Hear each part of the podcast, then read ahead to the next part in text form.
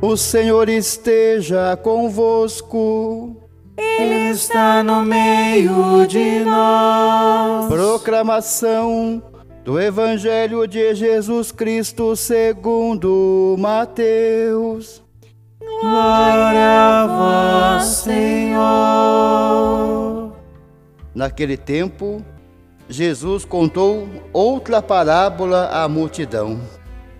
O reino dos céus é como um homem que semeou boa semente no seu campo. Enquanto todos dormiam, veio seu inimigo e semeou joio no meio do trigo e foi embora. Quando o trigo cresceu e as espigas começaram a se formar, apareceu também o joio. Os empregados foram procurar o dono e lhe disseram: Senhor, não semeastes boa semente no teu campo? De onde veio então o joio? O dono respondeu: Foi algum inimigo que fez isso. Os empregados lhe perguntaram: Queres que vamos arrancar o joio? O dono respondeu: Não Pode acontecer que, arrancando o joio, arranqueis também o trigo. Deixar crescer um e outro até a colheita.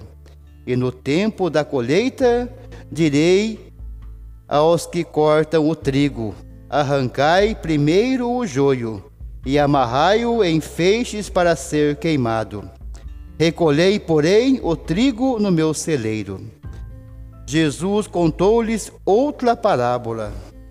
O reino dos céus é como uma semente de mostarda que um homem pega e semeia no seu campo. Embora ela seja a menor de todas as sementes, quando cresce, fica maior do que as outras plantas e torna-se uma árvore, de modo que os pássaros vêm e fazem ninhos em seus ramos. Jesus contou-lhes ainda uma outra parábola.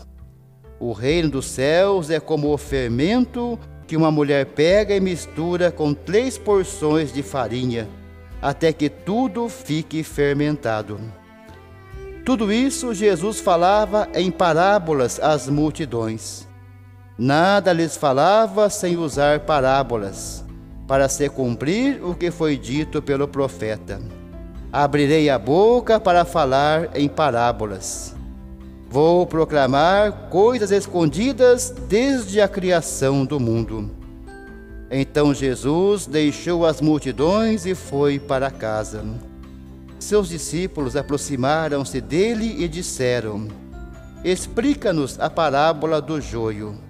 Jesus respondeu: Aquele que semeia a boa semente é o filho do homem. O campo é o mundo. A boa semente são os que pertencem ao reino. O joio são os que pertencem ao maligno.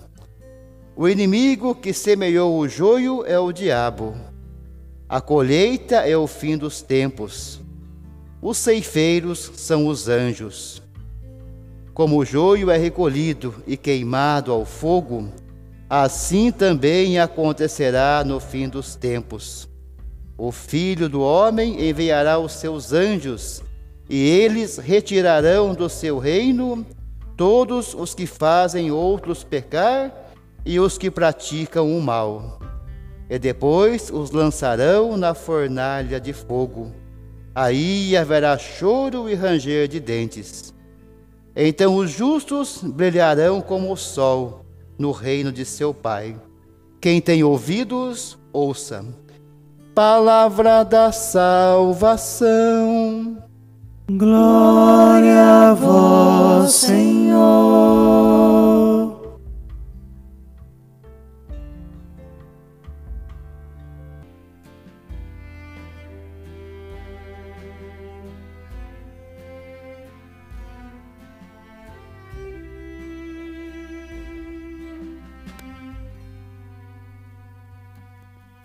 Fale-nos de esperança. Queridos irmãos e irmãs, essa expressão que vocês estão refletindo nos dias da novena em louvor a Santana, pode muito bem ecoar em nosso coração como o início de uma bela oração. Afinal, diante de tantos desafios que a vida nos impõe, como esse que nós estamos vivendo da pandemia, cedo ou tarde, clamamos ao Senhor por uma luz que nos revigore. E a nossa fé ensina que Jesus é a nossa esperança. Lá na primeira carta de São Paulo a Timóteo, Jesus é a nossa esperança. Portanto, ele, Jesus, é o grande pronunciamento de Deus para a humanidade angustiada. Quando nos voltamos para o Senhor e dizemos: Fale-nos de esperança, a resposta está dada. É Jesus de Nazaré, nosso Salvador. Toda a vida de Cristo é sinal de esperança para nós. Desde os seus gestos e atitudes até seus ensinamentos e palavras. Nosso Senhor enche-nos de esperança, revelando-nos o Pai, que é o Deus da salvação. Enche-nos de esperança também, revelando-nos o Reino, que é a salvação de Deus. E aí o evangelho de hoje faz referência exatamente a um desses ensinamentos do mestre de Nazaré, que fala do reino através de parábolas, isto é, de histórias comuns, entretanto, capazes de abrir nossos olhos para algo além do que estamos acostumados a enxergar. São histórias que, por comunicarem o reino, comunicam também esperança. Jesus nos fala hoje sobre um campo no qual foi semeado trigo. O trigo que é capaz de nos alimentar, o trigo que nos faz bem. Mas um campo que também foi semeado o joio. O joio que é uma erva daninha, faz mal. Tão parecidos, porém com efeitos tão diversos. Assim é o mundo. Um campo de sementeiras opostas. E o reino de Deus cresce aí, na densidade dessa vida, às vezes tão ambígua e complexa. E aí, diante da tentação de resolver as coisas do nosso jeito, surge uma advertência de Jesus. Pode acontecer que arrancando o joio, arranqueis também o trigo. Deixai crescer um e outro até a colheita. Irmãos e irmãs, para usar uma expressão que a gente usa no nosso dia a dia, Jesus não quer ninguém metendo os pés pelas mãos. Jesus nos alerta para irmos devagar, com calma, porque a gente não tem visão de tudo. O julgamento de Deus está muito além daquilo que podemos considerar. Num primeiro momento, a dinâmica do trigo e do joio leva-nos a pensar a partir do binômio nós e os outros, ou eu e o outro. Nós somos o trigo e os outros são o joio. É sempre assim. Eu o trigo, o joio é o outro. Contudo, Todos somos dotados de virtudes e vícios. Logo, mais do que uma dinâmica externa, o trigo e o joio têm a ver com uma dinâmica interna. Tem a ver com a vida de todos nós. Não é só o outro, mas é também relacionado a mim. Eu posso ser joio na comunidade. Eu posso ser joio na minha família. Mas eu sou chamado a ser trigo. Eu sou chamado a contribuir para que as coisas boas aconteçam ao meu redor. Daí a exortação de Jesus. O que parece ser joio hoje pode se revelar trigo amanhã.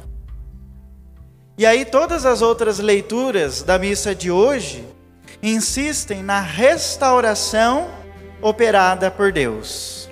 Nós ouvimos na primeira leitura: A teus filhos deste a confortadora esperança de que concedes o perdão aos pecadores. Cantamos juntos no salmo: Ó Senhor, vós sois bom e clemente, sois perdão para quem vos invoca. E finalmente, na segunda leitura, o Espírito vem em socorro da nossa fraqueza.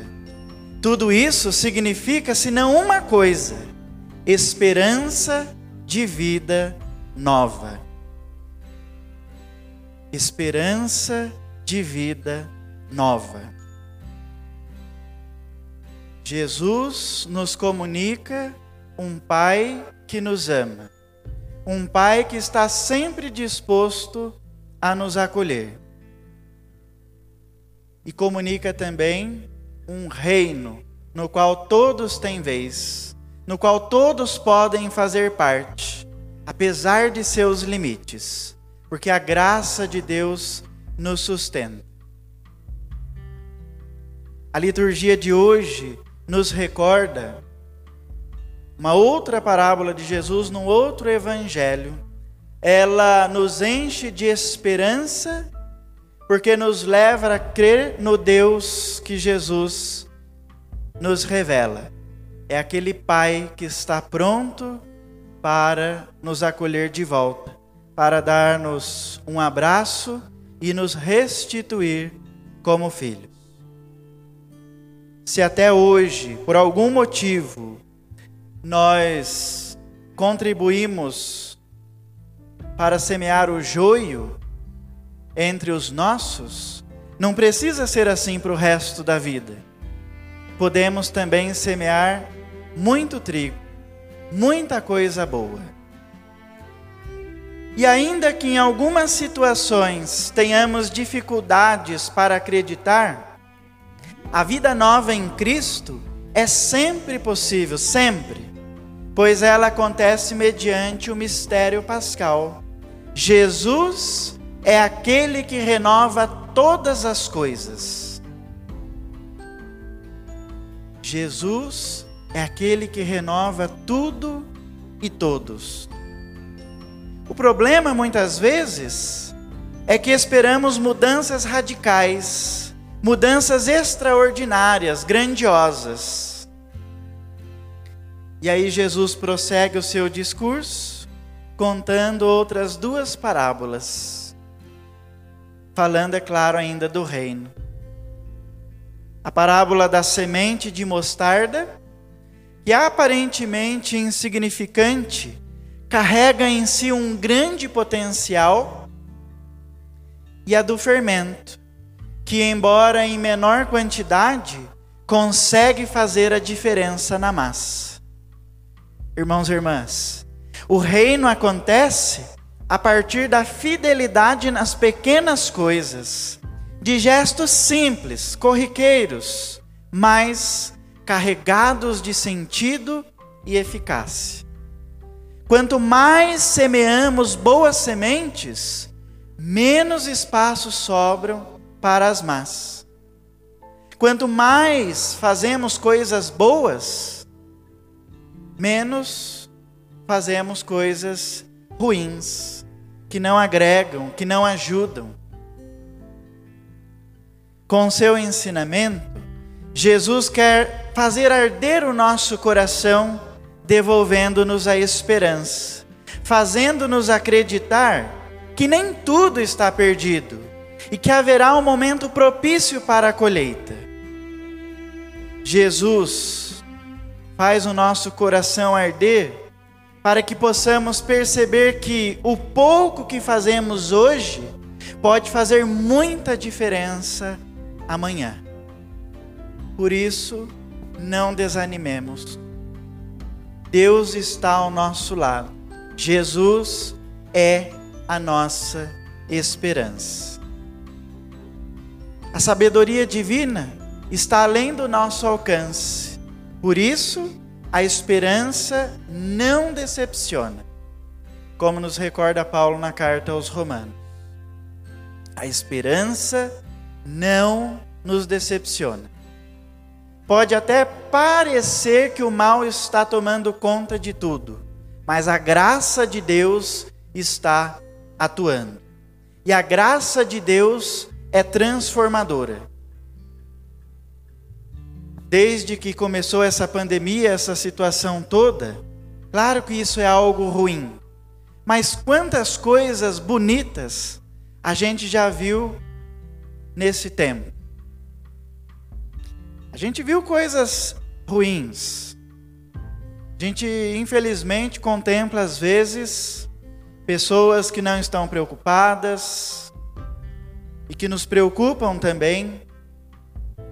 Mas quanta coisa bela nós vimos, quanta gente fazendo coisa boa, quanta humanidade transbordando por aí. Porque são pessoas que têm a esperança muito viva no coração. E entre nós cristãos não pode ser diferente. Então, irmãos e irmãs, amparados pela intercessão de Santa Ana, que confiou na graça de Deus e concebeu aquela que foi cheia de graça, confiemos também no Senhor, certos de que Sua graça não faltará em nossa caminhada. E como sugere um canto bastante conhecido nas nossas liturgias, somos gente de esperança. Somos gente de esperança. Seja qual for a situação, nós cremos em Jesus, nossa esperança. Por isso seguimos confiantes de que podemos avançar, de que podemos dar passos e às vezes passos muito mais largos do que poderíamos imaginar, porque Deus caminha conosco. Somos gente de esperança. Louvado seja nosso Senhor Jesus Cristo. Para sempre seja louvado.